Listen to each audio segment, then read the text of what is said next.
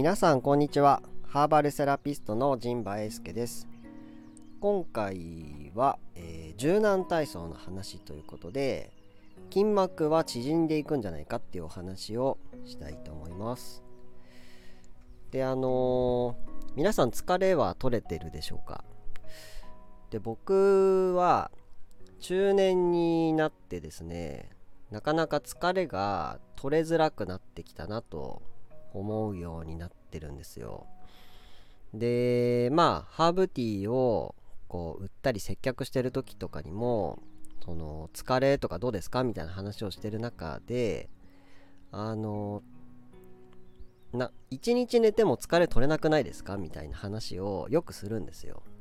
でそれでまあ僕も健康にいいこととかこうセルフケアっていうのをいろいろ自分でやってはいるんですが、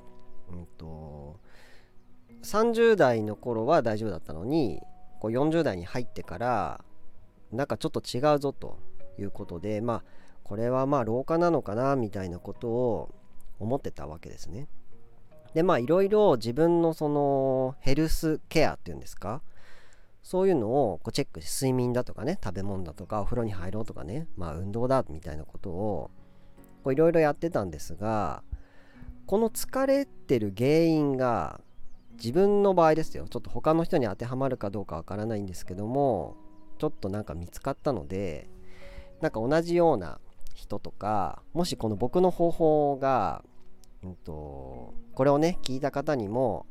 こうぴったり相性が良くてねなんか楽になったらいいなと思ってお話ししてみようと思ってお話ししてます。であのーどんな時にその疲れを特に感じるかっていうとですねまあいろんな場面であるんですけどもあの例えばその生活用品を買い物しに行くじゃないですか。食料品とかね日用品とか。でそれでこう街を歩いていると結構すぐに足が疲れちゃうんですよ僕。あのふくらはぎがね。で僕は学生の頃サッカーもやっててでも大学生ぐらいから高校の途中からもう全然やんなくなっちゃったんですけどでも運動は好きなので何かしらやってたんですよ。なんか会社員の時はテニスやってたりとかうんと社会人になってあ社会人っていうか秋田にプラーナやってる頃からはボルダリングをやっていてボルダリングは今もやって遊んでるんですけど運動するんですけどそういう時も疲れがやっぱ取れないんですよ。でやっぱ買い物してて歩いてて疲れすぐ足が疲れちゃうっていうのがあってでまあ単純に、まあ、寝不足だとか、まあ、休憩が足りないのかなと思っていたんですよ。であ疲れるなとかと思ってこうなんか湿布みたいなものをね貼ったりしてたわけですよ。でまあそういうのがここ数年あったんですね。でこれとは別の話になるんですけどもあのお友達で安井さんっていう方がいましてあのお,、ね、お姉さんっていうかねあの僕より年上のお姉さんなんですけどもあの今大阪の方に住んでらっしゃるんですよ。でご実家が秋田であの秋田にねあの帰省された時にはあのご連絡をいただいてですねあのお茶をしたりねしてるんですけど先日はあのあアロマの先生をしてるんですね。アロマ関係のうんと、講師とかをしてて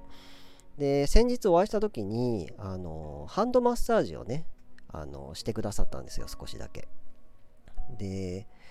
それがあのすごい良かったんですね。で自分でもまあハンドマッサージっていうかねそのマッサージ機とかなんかコロコロするやつとかをロフトで買ってやってるんですけど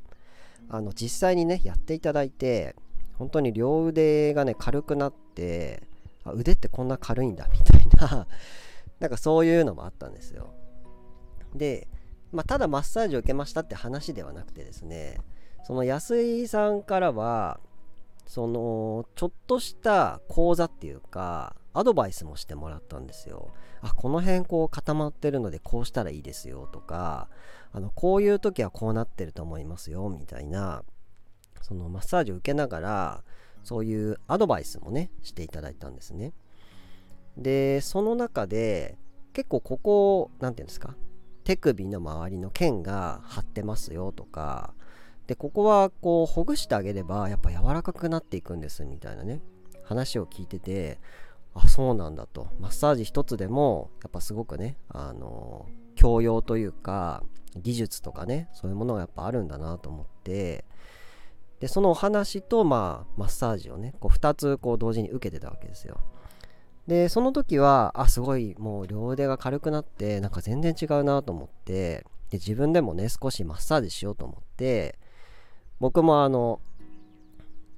アロマとかねマッサージオイルとか自分で作ってできるので早速ねこの手のケアもねしようと思ってまあやってるんですね。でそれ話を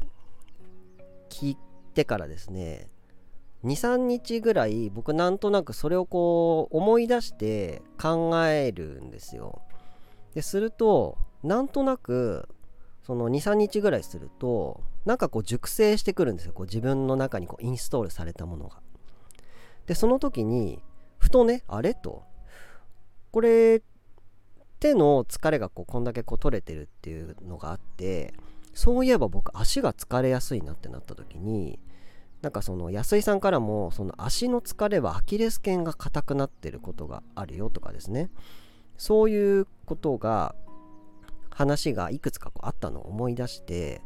これ足が疲れやすいのってなんか僕なんかその腱とかその皮膚とか腱、まあ、筋肉じゃなくてね。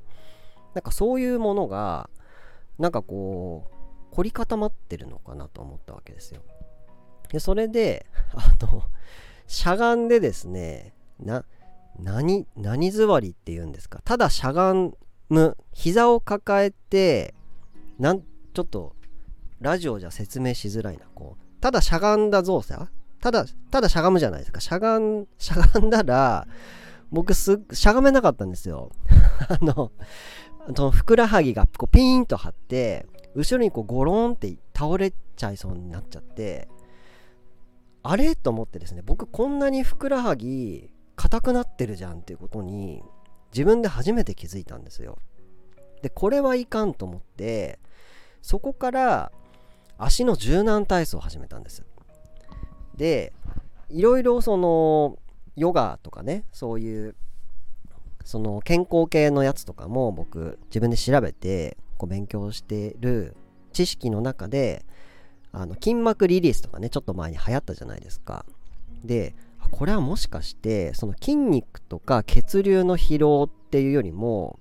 その腱とかなんしんななんて言ったらなんて言ったらいいんですかね人体とかこう筋筋か。筋とかその筋膜がなんかこう縮んできていて緊張して全然緩んでいなくてこうゴムがさ何ていうの収縮していく感じになってるのかなと。だからそのいくら血流を良くしたり筋肉をほぐしたりしていてもそれをこう何て言うんですかまとめてるっていうかているその筋膜とか袋みたいな部分がパツパツになってたらいくら中身をほぐしてもそりゃパツパツだよなってことに気づいたんですよ。でそれからんとそれに気づいてから1週間ぐらい経つのかな。ちょっとどのぐらい経ったか忘れましたけどあの朝晩あの柔軟体操を僕するようになりました。で幸いヨガマットも僕持ってるしでそのちょっとしたボールとかあとストレッチポールとかねいろんなそういう自分で体をほぐすグッズみたいなのがあるのででそれで、うんと、柔軟体操ね足の裏をこう伸ばすとか前屈その体を前に倒す動作をしたりとか逆に後屈っていうんですかその背骨をこう伸ばす動作みたいなことをゆっくりこうやるようになってからなんとなく疲れが減った気がしたんですよ。で夜もなんかそれやってから寝ると結構気持ちいいしで朝起きてもなんかちょっと固まってる気がしていてでその時もあの朝起きてから、うんと、夜柔軟体操するじゃないですか。そしたらヨガマットをもう引きっぱなしに敷きっぱなしにしとくんですよ。そしたら朝起きたらそのまま体操できるじゃないですか。でそれで終わってからあのヨガマット片付けるんですけどなんでそれをやってから結構なんか疲れの溜まり方みたいなのがなんか変わって気がしてきたね。気がして。ああなんかなんていうんですか。目から鱗じゃないですけどなんかいろんなねちょっとした些細なことってあれかもしれないけどなんか小さなそういう情報がうんとこうなんかいろいろ組み合わさってでそれがなんかちょっとずつこうピタゴラスイッチみたいにパタパタパタっていってですね。それでこうなんか自分の日々の不調とか疑問が解決するっていうなんかすごいなんかすっきりした経験があってですね。でそれを今回はお話ししたいなと思ってえっとこうやってね話していますというお話ですね。でまあこれでまあ一応今回考えたネタはまず一通りこれで終わりなんですけどここからまたちょっとね考えながらお話ししようかなと思うんですがあのこれがね僕には良かったけど他の人にいいかどうかはちょっとわからないんですよねで、うんとまあ、少なくとも体が硬い人はあのこういう柔軟体操を、うんと、やってみたら結構寝つきとか、うんと、疲労の回復具合が違うんじゃないのかなと。であんまりね僕の不調ばっかりこう言ってもあれなんですけどまあ、背中とか頭痛とかなんか首のこりとか感じるわけですよ。でそれを全部僕は無知だ 無知ゆえに全て中年のせいだと年のせいだっていう風にしてしまっていたんですけどでもそうじゃない人もね同い年の人でもそうじゃない人もいるし年上の方でももっとはつらつとされてる方もいらっしゃいますしそれで僕の僕の体が硬いだけだったんだなっていうことに 気づいたっていう 話です。で僕はあの YouTube とかで格闘技とかあとその朝倉未来さんのねその格闘技のやつを見たりとかあと中山きんに君のね YouTube とかもこうたまにこう見てるんですけどこうやっぱその何て言うんですか格闘技してたり、まあ、体をフィジカルをトレーニングしてる人っていうのはその負荷をかけて筋肉を大きくしたりこう力をつけるっていうこともしてるんですけどあの緩めることもちゃんとやってるんですよね。僕それを知らなくて。なんか寝ればいいみなんかもうドラゴンボールの知識で生きてきたなみたいな。なんか修行したらあと飯食って寝てればなんとかなるみたいな。なんかそんなそんな知識で僕今まで生きてたなってことに気づいて。でそういうアスリートの人たちはねちゃんとうんと何て言うんですか？そのアフターケアもやっぱりしっかりしてると。で僕もあのサッカーをずっとね小学校から高校までやってまあ時代もね全然違うので知識量とかも全然違うと思うんですが一応その予備体操っていうんですか？予備体操とか生理体操っていうんですか？あの始まりと終わりに体操しましょうみたいなことを一応やってはいたんだけどなんか大人になってから、まあ、それほど熱心にやらずにどっちかっていうと負荷をかけることばかりをやっていたなと。で、まあ、日頃の生活でもこうパソコンをずっとする姿勢とか何て言うんですかね。押してて体が凝り固まってるのにさらにその体に負荷をかけるっていうことで負荷しかかけてないみたいな。っていうことに気づいてですね。でまあその肩こりとかね頭痛とかを感じてからはそのほぐすとかっていうことをもう一応並行してはやっていたんですがうんとまあそのほぐし方もねいろいろ機会もあるし、うんと、専門のねマッサージを受けるとかねっていういろんな方法があったんですけど僕は柔軟体操をあんまりしっかりねこれまでやってきてなかったのであ柔軟体操やってないとこういうことになるんだなっていうことに気づいたというお話でございます。えっとあんまり内容がない話雑談なんでねあのまあ、聞き流しできるような他愛のない話をしようと思ってまして、うん、と今回はねこの柔軟体操を朝晩皆さんもやってみませんか？というなんか疲れなんか体の不調、うん、疲れてるとかですね。なんか気持ちも結構なんか柔軟すると気持ちもなんか一緒にほぐれる気がしますね。なんか柔らかくというかこうしなやかに生きていけるような感じがするのでもしなんかよかったらであれじゃないですか？そのヨガマットとかも今100均とかでもね買えるしさあのー、まあちょっとねラジオ体操ぐらいでもいいからさあんまりその何て言うんですか？ラジオ体操もさなんかちょっとめんどくさいしなんか手振ったりするとなんかなんか棚にぶつかるなみたいな そういうのもまああるんですけどやっぱりなんかそういうね体をほぐす体操みたいなのはすごい大事なことなんだなということを改めて感じているということでございます。じゃあ今回のお話は以上となります。うんと、最後お知らせですね。えっと、もしこの放送がいいなと思いましたら、えっと、ハーブティーをね、購入していただけると、えっと、励みになります。えっと、オンラインストアでも購入できますので、あの概要欄からね、あの飛んでいただければ、えっと、見ていただけると思います。と、あとは、あの、秋田市でしたら、えっと、エリア中市のアグリン中市っていう産直のお店でですね、取り扱いをしていただいておりますので、そちらでも購入していただくことができます。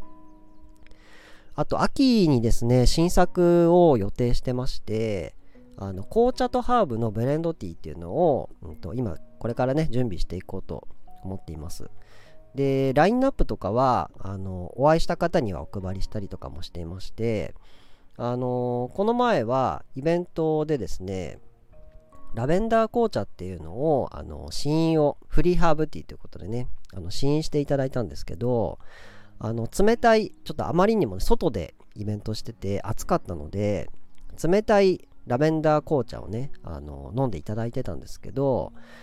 ほとんどの方が美味しいって言ってくださってたんですよ。もう全然苦手っていう人もいたので、まあ、それはあの全然構わないんですけど、まあ、飲みたいわって言って飲んでくれた方は、結構美味しいって言って喜んでくれて、うんと、買ってってね、くれた方もいてですね。で、ありがたいことに用意した分が全部その時なくなってしまって、あのー、一応先行販売という形でね、あのやってたんですけども、あのー、秋からね、あのー、そういう紅茶とハーブのブレンドティーっていうシリーズも、これからその出してね、リリースしていこうと思いますので、あのー、もしね、ご興味ありましたら、えっ、と、よろしくお願いいたします。というわけで、今回も最後までご視聴いただきありがとうございました。それでは次回もお楽しみに。